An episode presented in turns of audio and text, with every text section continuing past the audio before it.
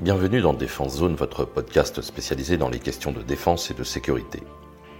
Chaque semaine, en plus de nos entretiens avec des militaires, policiers, gendarmes, entrepreneurs et autres experts du secteur, nous vous proposons un court résumé des actualités qu'il ne fallait pas rater ces derniers jours. Ukraine. Nous vous en parlions il y a quelques semaines, la livraison de matériel promis par la France à l'Ukraine est aujourd'hui effective. Le ministre des Armées, Sébastien Lecornu, a précisé, lors d'une interview donnée au journal du dimanche il y a quelques jours, le volume et le type d'armement cédé aux forces armées ukrainiennes. Première information, le nombre de VAB, le véhicule de l'avant blindé. Jusqu'à maintenant, le ministère avait assez peu parlé de ces véhicules. Le ministre a donc précisé que 60 exemplaires étaient déjà aux mains des militaires ukrainiens. Ce matériel étant petit à petit remplacé par les nouveaux véhicules de la gamme Scorpion, leur départ sera transparent pour les armées. Plus impactant, en revanche, les deux lance-roquettes unitaires, les LRU, ponctionnées sur la ressource du 1er régiment d'artillerie. Cette unité, basée près de Belfort, en possède 13 et il semblerait que tous ne soient pas totalement opérationnels. Système d'artillerie à longue portée, le LRU est capable d'atteindre une cible à plus de 70 km avec une précision de 5 mètres. Autre matériel donné par l'armée de l'air et de l'espace, cette fois-ci le Crotal NG pour nouvelle génération – la France en a fourni deux, prélevés aussi sur les ressources existantes, mais actuellement ce système est en cours de remplacement. Ce lanceur possède nativement 8 missiles capables d'atteindre n'importe quelle cible volante dans un rayon de 11 km. Le ministre n'a pas fait d'annonce sur les prochaines livraisons, on sait néanmoins que les Ukrainiens seraient particulièrement intéressés pour récupérer des radars de contre-batterie Cobra. Ils en possèdent déjà un fourni par l'Allemagne. Affaire à suivre. Ukraine encore. Le 19 novembre, lors d'une visite à Kiev, le Premier ministre britannique, Rishi Sunak, a annoncé une aide militaire supplémentaire de plus de 57 millions d'euros, comprenant notamment 120 canons antiaériens et des systèmes de lutte anti-drone.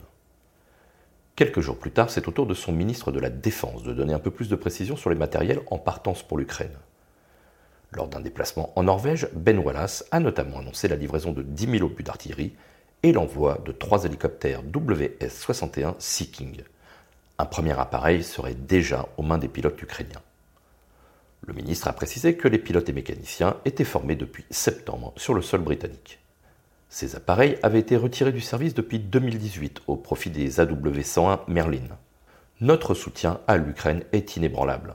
Ces munitions supplémentaires vont aider l'Ukraine à sécuriser les territoires qu'elle a repris à la Russie ces dernières semaines la première livraison d'hélicoptères Seeking arrive en Ukraine pour fournir des capacités de recherche et de sauvetage essentielles, précisait un communiqué du ministère de la Défense britannique. Pour rappel, le Royaume-Uni est l'un des plus gros soutiens de l'Ukraine avec une aide de plus de 2,6 milliards d'euros depuis le début du conflit. Armée de l'air et de l'espace. Le 15 novembre dernier, les aviateurs français ont pris livraison du troisième et dernier Airbus A330-200 provenant de l'escadron 360 Esterel. L'avion sera prochainement reconverti en A300 MRTT pour Multirole Tanker Transport. Construit par l'avionneur Airbus Defence and Space, le MRTT est un appareil multirôle capable d'assurer aussi bien des missions de transport de troupes avec une capacité d'accueil pouvant aller jusqu'à 380 militaires et de ravitaillement avec une charge de 60 litres de kérosène avec une autonomie de 4h30 sur la zone de ravitaillement. En cas de nécessité, la 330 MRTT peut procéder à des évacuations médicales avec 130 civières à bord. En configuration de fret, l'avion emporte des conteneurs commerciaux classiques ou des palettes type OTAN pour une capacité équivalente à celle d'un A400M. Construit à Toulouse, les appareils partent ensuite en Espagne pour l'assemblage de l'avionique militaire et la mise en place du système de ravitaillement en vol. Actuellement, l'armée de l'air et de l'espace aligne 9 appareils et en possédera 12 d'ici la fin 2023. Espace. Mercredi 23 novembre, au Grand Palais éphémère de Paris, l'Agence spatiale européenne, l'ESA, a dévoilé le nom des 17 astronautes intégrant la nouvelle promotion 2022. Sélectionnés parmi 22 523 candidats, deux d'entre eux sont des Français et militaires de l'armée de l'air et de l'espace. La lieutenant-colonel Sophie Adenau, tout d'abord, fait partie des cinq astronautes de carrière.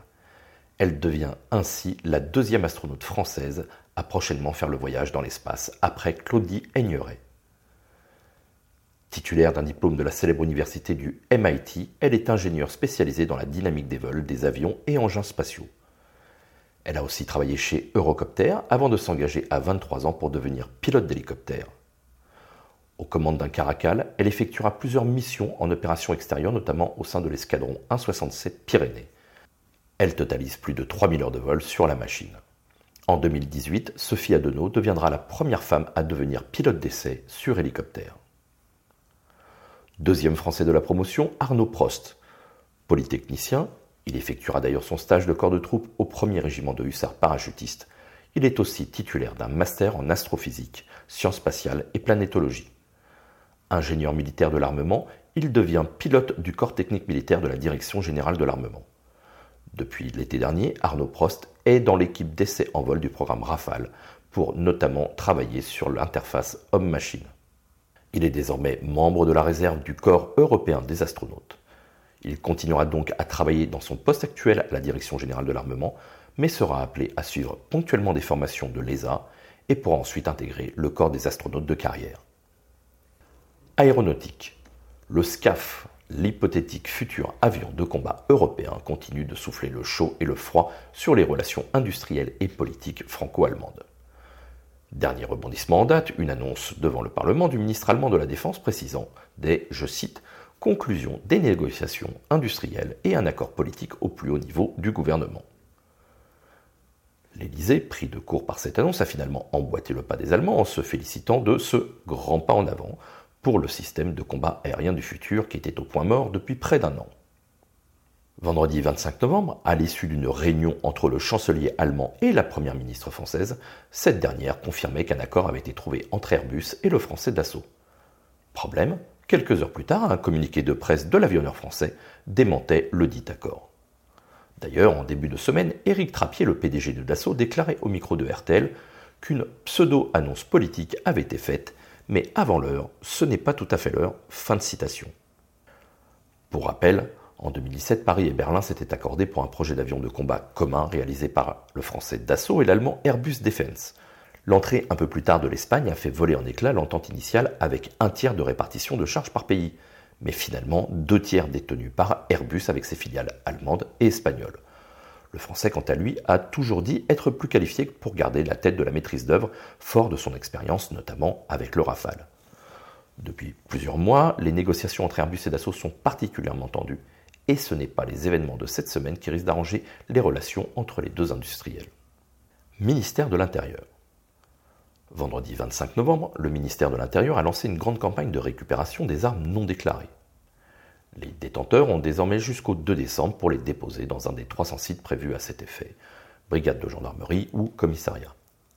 Un service de ramassage est même mis en place en région parisienne pour éviter d'emprunter les transports en commun avec ces armes.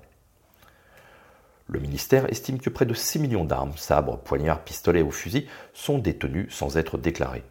Le but de cette collecte est notamment d'éviter l'utilisation de celle-ci lors de conflits de voisinage ou au sein du foyer familial. Un tiers de féminicides, notamment en 2021, ont été commis par arme à feu. Ou aussi les vols bien évidemment chez les particuliers et accidents domestiques, près de 8000 par an. Près de 5000 agents sont monopolisés pour cette collecte d'armes qui seront ensuite détruites ou neutralisées. Pour information, près de 6 millions d'armes, de chasse ou de tir sportifs notamment, sont détenues légalement sur le territoire français. Voilà pour l'essentiel de l'actualité cette semaine. Pour en savoir davantage sur cet univers ou pour découvrir tous nos articles et reportages, rendez-vous sur notre site internet défense-zone.com. Pour plus de brefs d'articles de fond et de photos, nous éditons également tous les trois mois un magazine papier que vous pouvez recevoir en étant abonné à notre espace premium. Il vous permettra aussi d'avoir accès à des contenus exclusifs sur nos différents supports. Vous trouverez tous les liens nécessaires dans la description de cet épisode. En attendant, nous vous souhaitons une bonne journée et nous vous donnons rendez-vous la semaine prochaine pour un nouveau résumé de l'actualité des forces de défense et de sécurité.